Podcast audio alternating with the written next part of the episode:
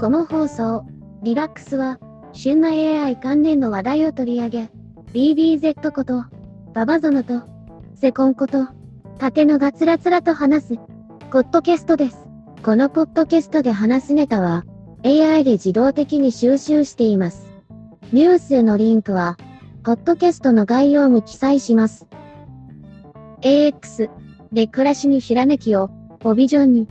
サービス体系の組織づくりを行っている、工夫 AI スタジオの提供で行っています。はい。というわけで、えー、いきなり、えー、機械音声でびっくりしたと思うんですけども、えー、第4回目の、えー、リラックス、えー、収録を始めていきたいと思います。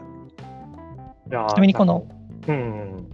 今の音声なんですけど、あのバークっていうあのテキストを読み上げてくれるモデルがあるので、それを使ってちょっと作ってみましたっていう感じですね。あのこれはニュースとは関係ないんですけど。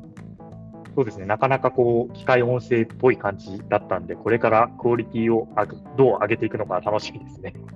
そうなんですよね。英語とかだとね、かなりあのもっと流暢にできるんですけど、うんうん、日本語は、まあ、まだまだだなっていう感じですね。なるほど、なるほど。なんかおり面白い取り組みですね。はい、ちょっとこういう小ネタも挟んでいきたいと思います。はい。じゃあ今週ですね、えっと、またあの1週間のニュースを振り返っていきたいと思うんですけど、まあ、基本、えっと、さっき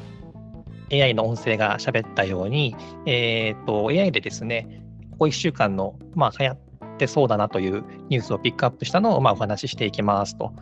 で、えっと、今日お話しするのが、先週の11日から、えー、昨日の17日かな、のもので収集されてますと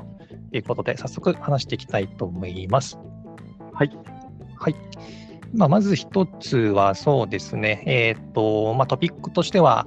AI の学習による記事や写真の利用が禁止、著作権侵害の可能性が指摘されるっていうのが、まあ、ニューヨーク・タイムズだと思うんですけど、ここがちょっとそういった声明を出してましたねっていうのが大きなニュースですかね。そうですね。なんか自分たちの情報は AI によって学習されたくないっていうところを結構明確に表明したみたいなところで、結構大手メディアサイトだと結構少ない例なのかなと思ってますね。やっぱりどうしてもこのパブリックな情報だと割とこう収集されてしまいがちなところだと思うんですけど、そこはもうダメだよと、明確に言ったっていうところですよね。そうですね。結構今まではなんだかんだでそこの部分のクローリングみたいなのが許容されてきたみたいな中で、やっぱりこう今回のね、生成 AI ってある意味じゃあ、そこの部分が出している記事を、まあ、丸々再現っていうのはなかなか確率的には難しいとは思うんですけど、そのかなりの確率でそこの部分がデータ元となって使われていってしまう可能性があるっていうところに関して、やっぱり自分たちでデータを集めて公開し、自分たちで書いて公開しているっていうと、ある意味そのフリーライドじゃないですけど、まあ、そういうところにも見て取れるので、みたいなところで、結構表明したっていうところが、やっぱり非常に、まあ、珍しいというか、ね、大手サイトだとこういうことなかったと思うので、はい。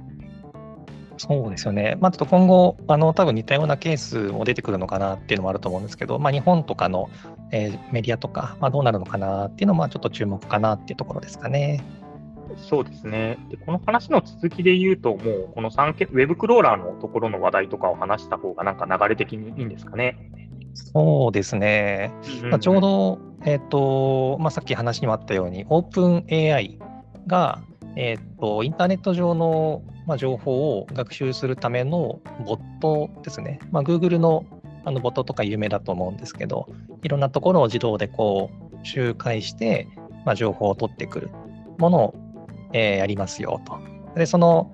取られたくないやつは、ブロックする方法も書かれてはいるので、まあ、必要であればやってねっていう ので、あの、アナウンス出してたっていうのが、まあ、今週ちょっと大きい、今週というか、ここ1週間で大きい話かなっていうところですよね。そうですね。なんか明確に禁止する方法みたいなところっていうのが今まで、まあ、曖昧だったのか、ちょっとなかったのかわからないんですけど、結構その一般的なロボットテキストにこう書くっていう、いわゆるその Web 標準のやり方でこう対応できるよっていうところが公開されて、まあ、本当に自分たちの情報を取られたくないって思ってる人たちは、まあ、そういう方法でなんか明示的に拒否することができるようになったみたいなところが結構大きな話題になってましたね。なんか、一方でこう、あれなんですよね。例えば、学習されないっていうことは、その学習の元となる情報にならないっていうことなので、例えば進化したチャット GPT とかに自分の会社の情報が全く出てこないとかっていうことにもなるんですよね。うん、そうですね。なんかそういう感じで、まあ、ひょっとしたら差別化を図っていって、自分たちのところでその大規模言語モデルを作っていくっていう動きになっていくのかもしれないですね。うん、ちょっとここ、まあ、各社さんの取り組みというか、あの公に公開されることはないと思うんですけど、まあ、どんな感じなのかなっていうのは、ちょっと動向を見たいなというところですね。うんうんうん。はい。では、ちょっと次の話題に行きたいんですが、えっ、ー、と、これもまあ、割といろいろと、えー、騒ぎになっていたというわけではないんですけれども、えっ、ー、と、画像生成 AI を使ってるんじゃないかということで、イラストレーターの、えー、荒泉瑠衣さんのえ作品にちょっと指摘が入ったが、ちゃんとしっかり自分で作ってたっていうのが結構、あの、なんでしょうね、物議を醸したというか、えー、結構紛糾してたなっていうのが、日本でおける結構大きなニュースですよね。そうですよね。なんかあの、スレイヤーズとかのイラストで有名な方なんですけど、こう、なかなかその、普段と違った絵柄で、こう、同人誌を描くみたいなことをやる、ややってこう出したら、こう、そもそもそれって生成 AI が作ったんじゃないの？みたいなことを疑問を投げかけられるみたいなことが起きてしまっていて、で、まあ、そこのところってなかなかこう、難しいというかね、普段と全然違ったことを、その、ある意味その、挑戦としてやると、いや、それって生成 AI なんじゃみたいなところからこう言われてしまうっていうのは、なかなかこう、やっていて、なんか世の中、いろいろな、こう、議論が巻き起こってるなっていうところの一例ですよね。そうですね。まあ、特にその、実際にこうイラスト描いてる方であれば、割とこうちゃんと描いてるんだなって判断できるのかなっては全くイラスト描かないからわからないんですけど、多分あると思うんですけど、はたから見たらまあ正直わからないっていうのが 正直なところで、まあ、今回のケースだとちゃんとその制作過程とかを公開されたことによって、あの使ってないよっていうのは分かったと思うんですけど、まあ、今後その、まあ、使ったか使ってないかっていうのを判断するのはなかなか難しい問題なので、多分今後似たようなケースが出てくるんじゃないかなっていうところではありますよね。そうですね。なんかパッと見やっぱりどんどんどんどんそこの部分っていうのが作ったのか作んないのかわからなくなっていく。いわゆるその画像生成 AI の標準的なものは多分どんどんどんどん、いわゆるその画像のウォーターマークって言われるような、その画像自体が AI が AI が生成したかどうかっていう電子透かしみたいなものを入れていくっていうところは、標準的にはどんどんどんどん行われていくのかなとは思いながらも、やっぱりそのツールを使って、自分がそもそもそういうツールを使わずにダイレクトに使ったら、そういうものを通さず出力できるみたいなことが、まあ、できていってしまうので、本当にそこの部分の判別っていうのが難しくなっていく中で、いろいろこういう感じの、その、ある意味話題になるみたいなことっていうのが、今後もたくさん出てくる中で、まあ、みな、みんなのリテラシーみたいなのがどんどんどんどん上がっていって、まあ、それはいいことなのか悪いことなのかみたいなところとかの議論が、まあ、今後もどんどんされていくのかなみたいにこう感じますよね。そうですね。でまあそういったその AI に関する、まあ、倫理観というか価値観というか、うん、っていうところも、まあ、今週あのたまたまピックアップされてたっていうところがありまして、うん、まあ、やっぱりその AI っていうのは何でしょうね。パッと聞いただけでは中身がどうなっていくかわからない。なんか危ないんじゃないかっていうところもあって実際まあそのすごいいろんなことができるんですけどじゃあどういうふうに人間にとっていい形を取るんだろうか、これを考えるのが大事なんじゃないか、というような話が結構最近頻繁に出ているなっていうところですよね。うんうんうん。そうですね。やっぱり、なんですかね、あの、できることいっぱいあって、特に最近だと流行っている大規模言語モデルと言われる、まあ、LLM、チャット GP とかですね、とかを使うと、まあ、なんでしょうね。今はできなくなってるはずなんですけど、例えば爆弾の作り方を教えてくれって言って、まあ、機械的にはそれ別に教えるのはいいんだけど、人間の倫理的に良くないよねっていうようなところの線引きとかですよね。うん、そこがまあ、どういうふうにやっていくのがいいのかっていうのがかなり今後の課題かなっていうところですね。そうですよね。倫理的にやっていくとどうだみたいな、いわゆるその、ね、人間にとってこういう出力をしてほしいっていうような学習が進んでいきながらも、逆にそうすると、その倫理観ってやっぱり国とか文化とか地域によって違ったりっていうのがある中で、じゃあ多様性を生むような AI をどういうふうに作っていったらいいんだろうみたいな、やっぱり結構いろんな 話題がすごく短期間でされてるなっていうところがあるんで、やっぱりそういう意味でも、まあ、今後の AI の進化の過程っていうところのプロセスを今、自分たちがなんかこのリアルタイムで見れる、考えながら見れるっていうところは、あ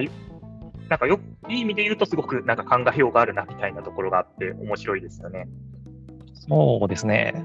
まあ、こういった倫理観というか、あの規制というか、っていうのも大事である一方で、開発の手は止まってほしくないなっていう思いもあり、で、そうこうしてると、また新しいあの大規模言語モデル、日本製のものが出てきたっていうのも今週の話題としてありますね。うんうんうん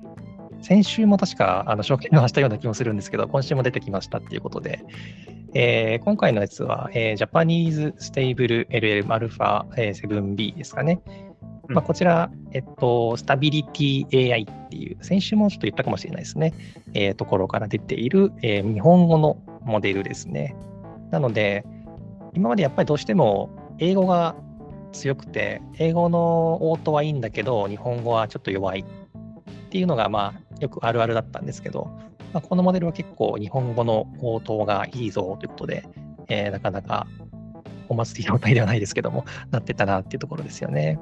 そうですね。で、今回、ここの部分の、その、多分確か公開された記事元とかにあったのは、じゃあどういうふうに、その今後、LLM を、ことを性能評価していくんだ、みたいなことも書かれていて、やっぱりこう、既存のベンチマークって、ある意味 LLM っていうよりか、その前のある意味タスク特化型の何かに関して、その性能評価を測るみたいなベンチマークモデルが多かったんですけど、やっぱり LLM の評価っていう観点の切り口だと、それだけではやっぱり足りないなみたいなところから、どういう指針でどういう評価をしていくと、最適な LLM っていうのが測れるんだっけみたいなところが書かれていたりだとか、まあ、最近だとそういう関連の論文とかも徐々に出てくるようになっていて、やっぱりこう、ね、今こういうふうに日本語でもこうさまざまな学習された LLM のモデルっていうのが本当にこの1、2ヶ月たくさん出てきた中で、どういう観点で、まあ、その LLM を評価するんだみたいなところの切り口も、まあ、新たにどんどんどんどん議論されているなっていうところが、まあ、最近のその LLM を公開したぞっていうだけじゃなくて、まあ、それに対してどういうふうにそれはいいモデルなのかっていうところを測っていくのかっていうところとかも、さまざ、まな議論がもう始まってるなっていうところが面白いなと思って見てますね。そうですよね。まあ、一口に同じような性能といっても、こっちの点では、えー、片方が強い、そうじゃない、えー、点で言うと、もう片方が強いとか、まあ、一つの指標で単一の性能を測れないというか、まあ、いろんな切り口を見ていかないとなっていうところですよね。まあ、特に言語の強さなんていうのは多分顕著なところだと思うんですけど。うん、あとはその学習の手法のやり方でやっぱり同じようなモデルを使っていても、全然同じようなモデルと同じようなデータソースを使っていても、やっぱりこの学習のさせ方によってだいぶ変わってくるなみたいなところが、いろいろな会社さんがこういう形で日本語モデルとかを公開しているとすごく見えてきて、そういうところでは、ま、研究対象としても本当に今後より良い LLM を作っていくにはどうしたらいいんだろうみたいなところでも、本当に最近たくさん出ているっていうのは非常にいいことだなと思って見てますね。ですね。で、ちょっと今日のあの AI のピックアップからは漏れてるんですけど、今週、あのこれ以外にも日本語のモデルがあの2つほど出てて、もう、何なんだこれはっていう感じなんですけど、あのまあ、LINE 社さんが出したものとか、あの東京大学の松尾研究室さんが出したものとかあるんですけど、まあ、特に LINE さんの出しているものとかは、あの独自のデータを使っていて、結構面白いあの応答するようになっているっていうのがあるので、そういったところを見るのも楽しみですね、今後。そうですよね。やっぱりそういう形の、まあ、さっきはそのいろいろ話しましたけど、データセットにもよってもやっぱり表現ってだいぶ違うなっていうのは、この LINE さんが出しているモデルの その出力を見てても、すごく感じるところありますよね。そうですよね。やっぱり、なんて言うんでしょうね。例えば、極端な話ですけど、フォーマルな、えー、会話だけを学習させたモデルだと、多分優等生な感じになるんですけど、それがネットスラングみたいなのをバリバリ集めたものを学習してるんだったら、まあ、そういったカジュアルな会話もできるようになる。もちろんそんな極端なあの応答することはなかなかないと思うんですけど、汎用的に作っているものに関しては、まあ、そういった違いがデータの作り方とかによって全然違ってくるなっていうところですよね。そうですね。なんか BBZ さんが公開されているね、なんかこう、ゴザルモデルみたいなのを使うと、こうね、その、あ、公開されてるデータセットのモデルとかでこう学習させると、なんかそういう感じのもう、そもそも LLM 自体がみんな表現がなんとかでござるみたいな感じにこう変わって なかなか面白いよな、みたいなところもありますよね。そうなんですよね。性能は変わらないはずなんですけど、ちょっと口調が変わるだけで全然違ったものに見えるっていうようなところがあるので、まあ、すごい今後の、なんていうんですかね、まあ、いわゆるベースモデルがどうなっていくかっていうのは結構楽しみですよね。ですね。はい。まあ、あとはですね、ちょっとニュース AI ピックアップ以外からも一つぐらいちょっと話題に出そうかなとは思うんですけど、えー、これもあれですかね、えー、Amazon あの大手 EC サイトの Amazon ですけど、カスタマーレビューを AI が要約してまとめる機能を導入するっていう発表があったのは、ちょっと大きいかなっていうところですよね。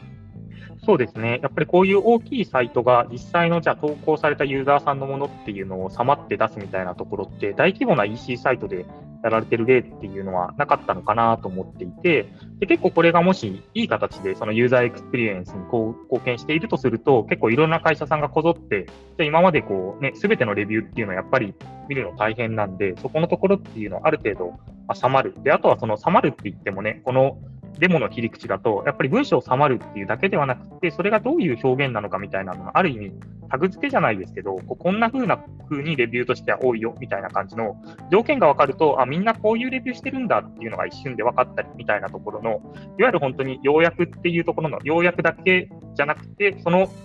なんだろう、レビュー全体の特徴を表しているようなキーワード抽出みたいなところとか、いろんなものをセットにしてきっと出してくるとは思うので、そういう意味でどういう形でこうユーザー体験として提供されるのかっていうところは、非常に興味深いですよね。そうですね。まあ、単純にその一ユーザーとしてもどういうレビューができるんだろうっていうのもまあ楽しみですし、買うときのどういうふうな体験の違いが出るんだろうっていうのですごい楽しみですね。他のサイトも多分今後似たようなものを出してくると思うんですけど、まあ、注目のニュースでしたというところですね。はい。はい。では、まあ、大体もう20分ぐらいで、あの、今週のピックアップニュースは終わりになるんですけれども、えー、また来週もですね、同じく1週間分のニュースを伝えていこうと思いますので、えー、今回は終わりますが、また来週も聞いていただければと思います。また来週もよろしくお願いします。はい。では、また来週。さよなら。さよなら。